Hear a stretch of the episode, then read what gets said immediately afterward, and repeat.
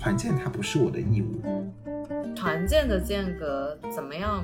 不算长也不算短呢。想把面前的这盆菜泼到这个同事的脸上。很多人就不希望周末还要团建。我都能去普吉岛团建了，而你呢？你还只能在郊区爬个山，吃个烧烤。哦，你这个人真的是一点都不合群哎。这根本就不是玩，这其实是一种变相的虐待。那他一定没有朋友。有的人就是因为经历过了变态的团建，才选择了离职。Hello，大家好，欢迎收听今天的有间职场，我是目前觉得团建还不错的一万。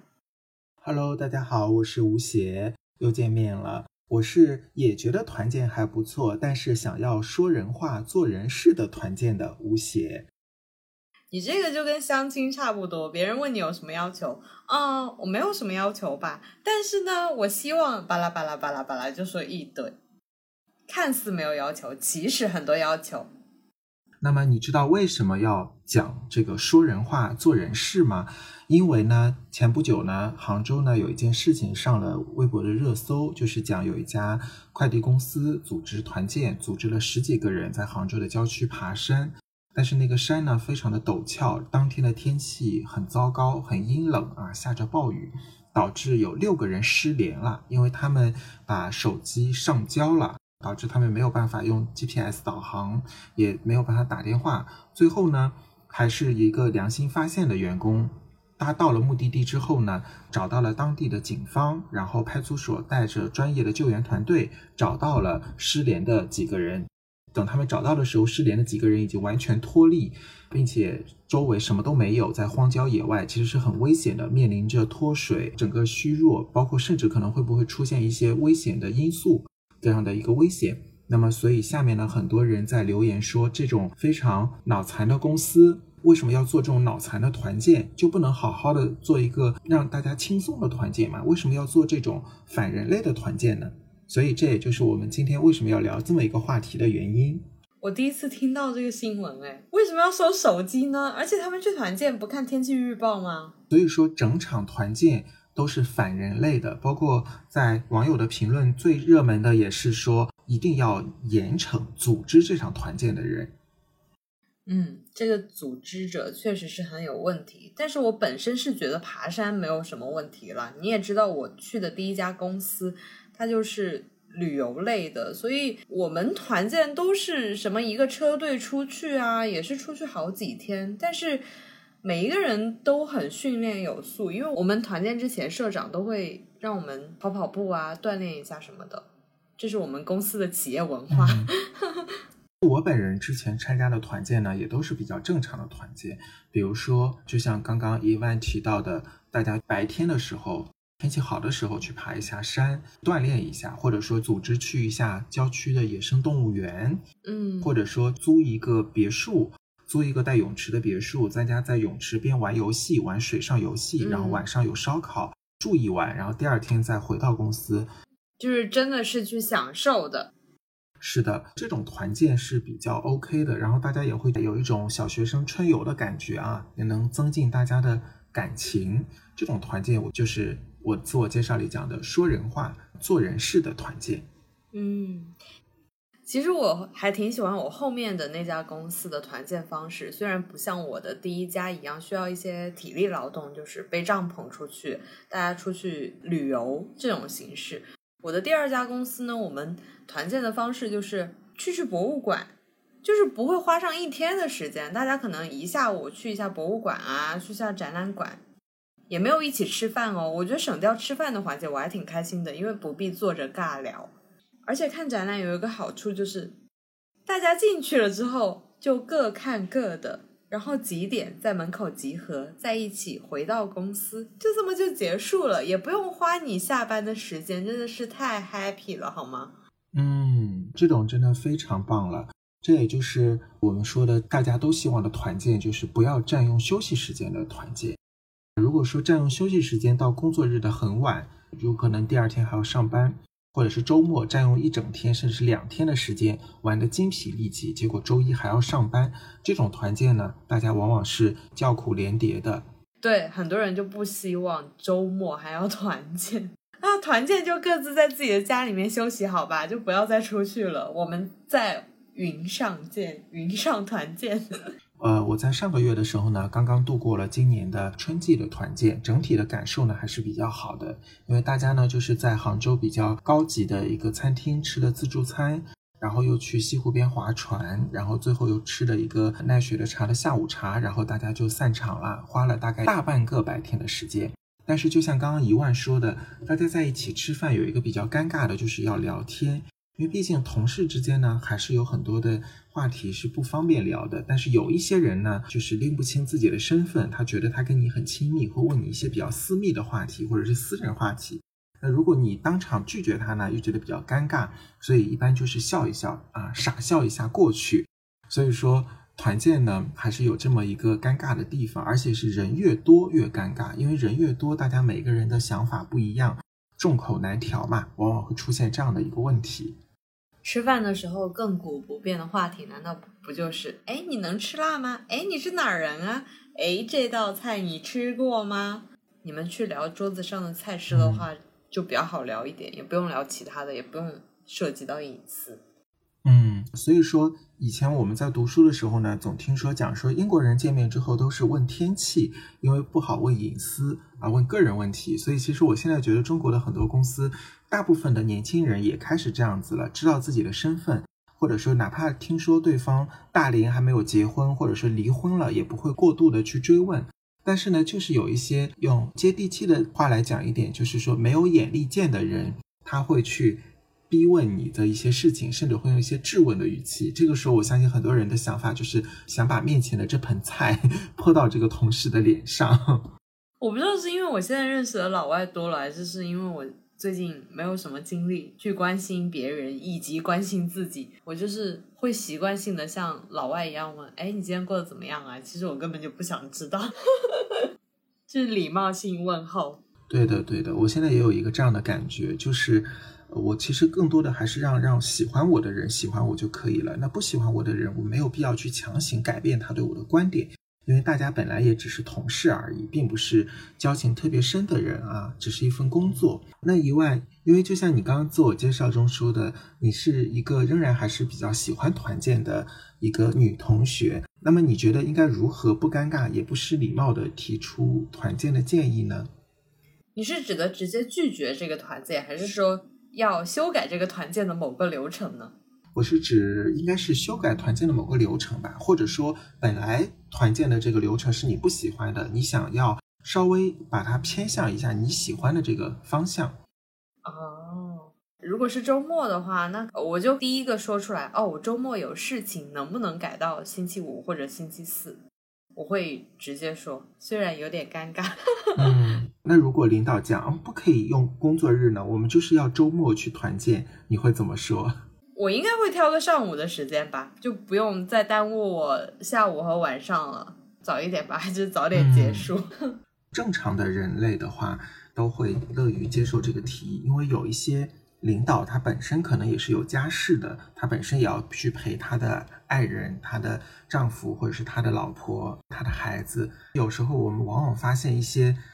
我们认为的啊，比较变态的 一些领导呢，可能就是他的家庭生活也不怎么幸福，所以他只能在工作当中找存在感。哎，我有个问题啊，比如说领导提议说，哎，我们一会儿吃完饭之后去唱 K，但是你不想唱 K，你怎么去改变这个唱 K 的主意呢？如果是我的话，我可能会选择直接不参加，就除非是特别强硬的要求，大家必须一定要去的话。我都会比较委婉的说我不参加了，或者是以我家中有事为原因来不参加。但有的人可能真喜欢唱 K，因为唱 K 的时候你一定会遇到一个事情，就是只有几个人在唱，剩下的人都在玩手机，这种事情太常见了，这样的行为是非常尴尬的。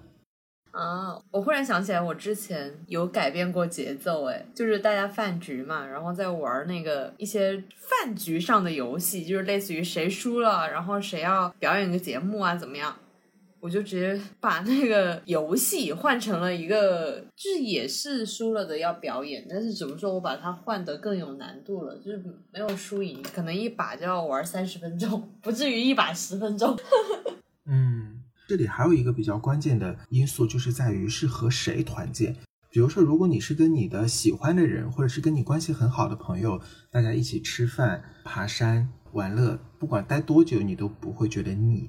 但是跟公司的同事这样子做，哪怕有的时候是不需要自己自费，可能吃饭也是公费吃饭，玩也是公费玩，唱 K 也是公费唱 K，但是你就是会觉得很累，这个也是一个很关键的因素。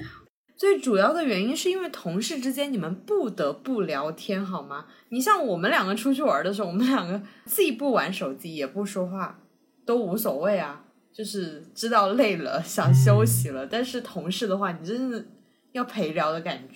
那如果大家都这么不想团建的话，那有没有必要去团建呢？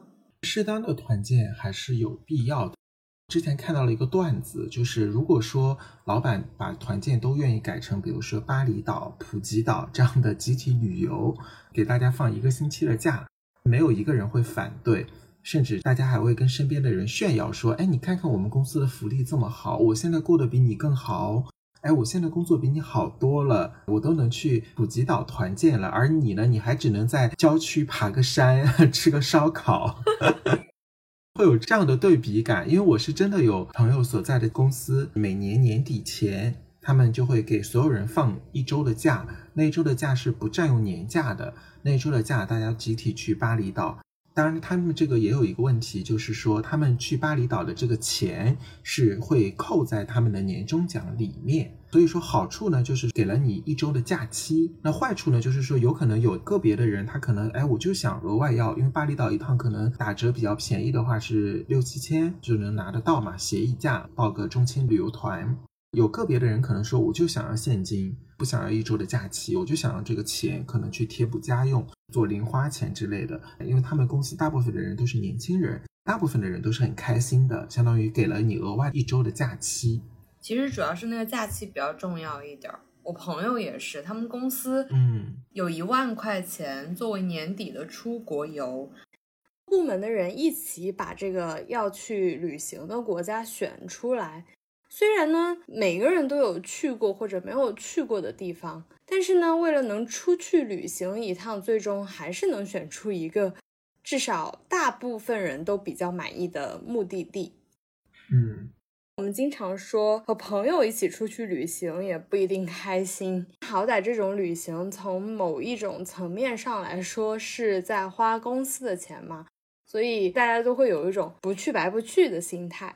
毕竟一年到头难得出去一次嘛，就是等于说是每一个人有一万块钱，然后这一万块钱如果你花完了，那剩下的你得自己出。如果你没花完，比如说你只花了八千，那剩下两千也不会再给你，反正就是一万嘛。嗯，这种操作还是比较人性化的，就是相当于给了你钱，给了你时间。这种是我比较喜欢的，我不喜欢的就是说非要一群人一起去做一件事情的这种，就特别的不喜欢啊，感觉就非常的强制性。包括你十几个人在大街上逛街的时候，别人也会觉得你们这帮人是神经兮兮的。对，这就是问题所在了。我朋友就非常的讨厌跟他们出国游，因为他们部门只有他英文好，所以他就很累，你知道吗？就等于说一个部门的人要他带着。就很辛苦，连去要个水或者是去干嘛都要他来翻译，就感觉自己变成了一个免费的劳动力。嗯，这也是很多旅行团赚钱的原因吧？为什么大家离不开旅行团？就是供给一些可能英文没有那么好的人，或者是其他的语言没有那么好的朋友来使用的。如果真的是在集体团建出游的情况下，怎么独善其身？但是呢，又不能表现出哦，你这个人真的是一点都不合群哎，就是啊，你真的是一点都不听指挥。大家说晚上去那个某某某国家的夜市去逛一圈，你也不去。去看某某某什么哪个建筑，你也不去，你简直就是当代的《花儿与少年》里面的宁静姐，不去姐，哪儿你都不去，干嘛你都不配合，但是呢，你又要跟出来。嗯，首先独善其身这个呢，我觉得是不可能百分之百做到的，因为你已经是团建了，你已经在做一件一群人在做的事情了，你就不可能独善其身。这个时候，更多的还是要看你这个团队的氛围是什么样的。有的团队的氛围，包括有的团队的领导，他享受的就是这种做家长的快感，就是他的控制欲很强，他一定要所有人在他的眼皮底子下，对吧？他可能会监视所有人，包括哪怕你单独去买一个东西了，他也要把你叫回来。这样的领导，如果是非团建之外作为一份工作的话，可能也不会做的特别久。有一些团队呢，就是说，哎，大家啊散了啊，什么点集合这样的就比较合适。当然，你要知道，有些人就是，比如说大家规定了六点集合，有些人就是六点不回来，或者是去了很远的地方，或者是他自己故意去做一些危险的行为，导致所有人都要为他一个人而浪费时间。这就是我很讨厌团建的原因。因为我是一个从来不迟到的人，但是我超讨厌别人迟到。但是这种事情是不可避免的，我觉得极限可能就是四个人，只要超过四个人，发生的概率呢就非常的高。呃，所以回到前不久知名的一位博主叫半佛仙人，他写了一篇文章，现在已经阅读量超十万加，并且再看就已经有几千个再看了，叫为什么团建这么招人恨？里面核心表达的意思呢，就是说很多时候团建完之后呢，就有人会离职。包括领导可能和老板自己也不明白，说我明明花了时间花了钱让大家去玩，为什么有人去离职呢？因为在正常人的眼里，这根本就不是玩，这其实是一种变相的虐待。要用这么严重的词吗？嗯哼，虐待这个词当然是可以打引号的，但是如果往宽泛意义上说，它只要是让你做你不想做的事情，或者说不是在你义务之内的事情，其实都是虐待。它跟加班不一样。其实有的时候我对加班是不抗拒的，因为我是真的有工作要做，所以我才加班，这是我的义务和职责。因为如果说因为我没有加班，导致这个事情出了差错，很可能我也要背锅，或者说因此而受到惩罚。那我为什么不加班把它做好呢？但是团建不是，团建它不是我的义务，所以我们有时候会不怎么看到国外的一些，包括一些外企在国内很少举行团建，反而是把你的年假。啊，因为国内的年假一般只有五到七天，所以很多外企的年假至少是十五天，有的可能是二十天，甚至更长。他给你假期，让你去做你自己想做的事情，而不是强行让你去参加公司组织的事情。嗯，当你以后作为公司的领导之后，你要选择怎么样的团建才比较符合自己的企业形象呢？就是一定要跟公司的调性吻合吗？比如说旅游类的公司就一定要出去旅游吗？比如说，互联网公司的人一起坐着打个游戏，不一定。其实我比较理想的团建就是大家租一个大的 house，租一个别墅带泳池，然后同时带了这种提供食物，那大家可以想吃就吃，然后想游泳就游泳，想玩就玩。但是呢，我们还需要集合一下，简短的讲一个十分钟、二十分钟的讲话，然后大家就可以散场了，可以自由组队。对吧？有的人可能就是他就想睡觉，他也可以去房间里睡觉。这样的团建会让人觉得比较的舒服。当然，在老一辈的人眼里说，这样的团建是比较散漫的、不团结的。所以我只能说，在我的眼里，我觉得这样的团建是比较好。因为我们团建的目的不是说把大家带到集中营里去接受教育啊，这种不叫团建，而是说要让你在工作之余，你还能感受到，哎，你占到了公司的便宜。公司免费让我去住了别墅啊，住了五星级酒店，去旅游啦，去吃饭玩乐。员工他会觉得啊，我继续在这个公司服务，继续工作啊，我以后还能再继续占到公司的便宜。当然了，占便宜这三个字呢，应该是要打引号的啊，它是一种比较诙谐的表达方式，让我觉得这个公司除了我在为他而奉献之外呢，就是他也是跟我有一种相伴的陪伴的关系，而不仅仅是我白天在上班，晚上我完全连工作电话都不想接。嗯，刚刚提到老一辈，我想起我爸做领导的时候组织的团建都是允许带家属，而且他们那个年代嘛，几乎每个人都会带家属啊，就是。几家人几家人这样子出去，感觉他们公司真的氛围就特别好，就是彼此之间邻里之间都好像认识一样。现在的公司大家都很注重彼此隐私。我记得有一次我无意间问了一位同事，因为她在聊她老公嘛，我就问我说：“哎，你老公是做什么工作的？”然后他说：“哦，就普通的白领工作。”就说的非常的隐晦。但是我就觉得，你既然不想让别人知道，那你为什么要聊你老公呢？这很奇怪。嗯，跟时代也有关系，因为以前老一辈的人呢，很多人一份工作就是做一辈子，他们工作的地方呢，也往往不称为公司，而称叫单位，他们叫单位。啊，这个单位里的人情冷暖，比如说。一些国营厂商也好，或者是公务员也好，或者是大型国企也好，像有一些铁路职工，他可能你从出生，从幼儿园到医院到学校都有，他可能这一家企业这个国企，你真的是要在他待一辈子，所以它是一个充满人情冷暖的地方。包括谁家的父母去世了，谁家生病了，单位领导还会送来慰问。但是现在的人的工作呢，首先很可能你很快就会换一份工作，有的人的工作可能只有几个月，甚至连一年都不到。这个工作呢，那更不要说你自己生病了，你的领导可能连一句关怀的话都不会说，反而还会给你布置一堆任务，让你赶快去完成它。更不要说你父母生病，你的领导会不会给你慰问了？这种其实是不可能的。跟时代也有变化了。对我奶奶生病的时候，我爸爸公司的同事们真的就是会提着水果上门来探望。所以说，现在的团建虽然比较有距离感，但是确实是能够很好的把大家在业余的时间凝结在一起。适当的团建呢，肯定是有助于凝聚力的，因为毕竟大家都是做事情的。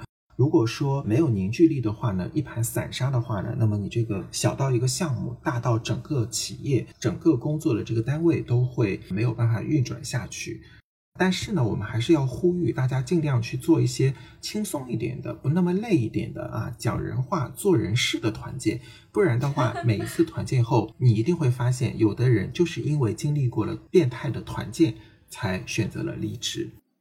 其实没有十全十美的团建。那我刚刚说，我觉得我们团建还不错，因为一个车队出去旅行个两三天这样的情况。但是其实这样的情况，一个车队出去。也会有很多乱七八糟的小矛盾了。是的，没错。举两个很简单的例子吧，比如说谁来开车，因为有的旅程它的开车的时间可能不短，那有些人是喜欢开车，有些人讨厌开车，有些人不会开车。还有一个问题就是开谁的车，是大家集体租车，还是说平常开车的同事把自己的车贡献出来，然后每一个司机带个三四个同事，同时呢把这个开车的。呃，同事呢给他补贴一些油费和过路费，但是你知道有些人呢是不愿意这么做的，因为他觉得我为什么要用自己的私家车去为公司做这个事情，这种感觉是非常不好的。所以说有些人可能就会直接编一个理由，就说，哎，我车拿去修了，或者我车被我家里人开走了，来避免这个问题。最尴尬的就是，如果说你在自驾的过程当中遇到了交通事故，被追尾了，或者是出了事故了，这个责任该怎么认定？这也是更麻烦的一件事情。我觉得女生能想到的就是谁和谁一辆车这种小小的鸡毛蒜皮的小事。对，谁和谁一辆车也是一个呃问题，因为车里面的空间非常非常密闭。如果车里面的空间很尴尬的话，真的是很尴尬的。而且你在车里玩手机，你会头晕。就你在车里还不好玩手机，又要聊天了，又要开始聊天了。我想到这个我就头疼。对，是的。嗯，不过刚刚好在提到车的问题，我前四是他们有一个越野车队，就是公司的车。那我觉得你的前四还不错哦，你可以考虑以后回到你的前四去工作。我没有驾照，我要努力考个驾照才行。这疫情考不了驾照。我有驾照，我的驾照是二零一二年取得，我都已经换了一版新的驾照了。但是呢，我是一个本本族，我是不会开车的，我的驾照。就一般只是用来 做其他的用处。我上次看到一个文章，就说很多中国年轻人就是考了驾照，就只是为了考这个证而已，但是没有车或者是没有开。对，像我是第一个，就是我本人名下没有车；第二个就是平常上班也都是出门都是地铁。就我现在的上班距离而言，我的上班乘地铁是远远比开车要方便的多的。因为不好找停车位，包括公司附近的路比较窄啊，这些都是一个问题，所以我坐地铁是最方便的。嗯，团建的间隔怎么样？不算长也不算短呢？团建的时间的话呢，可以以一个季度或者说半年左右比较合适。因为一个季度呢，其实说来也很快，大家可能说忙完一个季度的工作，去放松一下啊，吃个饭，甚至有的时候只是简单一点去按个脚，去泡个脚。会让大家觉得哦，我工作忙完了一段落，我可以休息一下，再继续下一段落的这个工作的征程。嗯，作为领导，其实可以从团建里面看得出来，这个团队谁和谁在报小团体，这是作为领导的角度哦。嗯，从领导的角度上来讲呢，肯定能够发现谁跟谁关系比较好。就像我们学生时代，你肯定也有关系比较好的人啊，一起去打球。男生可能一起打球、打游戏，女生可能是 结伴上厕所、结伴逛街，这个是肯定的。但是呢，要强行让超过四个以上的人抱在一起是不现实的。那么从员工的角度上来讲呢，我可能是通过团建能把个别的或者是部分的同事变成比较好的朋友，以便于在今后的人生的道路上呢，大家可能互帮互助。同时呢，对于大部分的同事来讲呢，真的就是同事就是同事，大家离职之后呢，此生可能连见面都不会再见面了，那就更不要提呃还有什么其他的联系了。这个也不用强求。因为人一生吧，本来朋友的数量呢就不会很多，啊，如果一个人他跟你说他有很多朋友，他朋友遍天下，那他一定是个骗子，那他一定没有朋友。嗯，是的。那么我们今天呢聊了有哪些奇葩的团建，你喜不喜欢团建，以及你觉得理想化的团建是什么样子的？我们也特别欢迎收听我们节目的粉丝朋友们呢，在我们的评论区聊一聊需不需要团建，以及什么样的团建才是比较让你觉得讲人话、说人事的团建呢？或者说也可以分享一下你之前的一些团建的故事，非常的欢迎大家，谢谢。如果对不尴尬也不失礼貌的提出团建建议有好的主意的朋友们呢，也欢迎跟我们多交流。好的，我们今天的节目就到这里啦，我是吴邪。我是一万，我们下期见。好，下次见，拜拜。拜。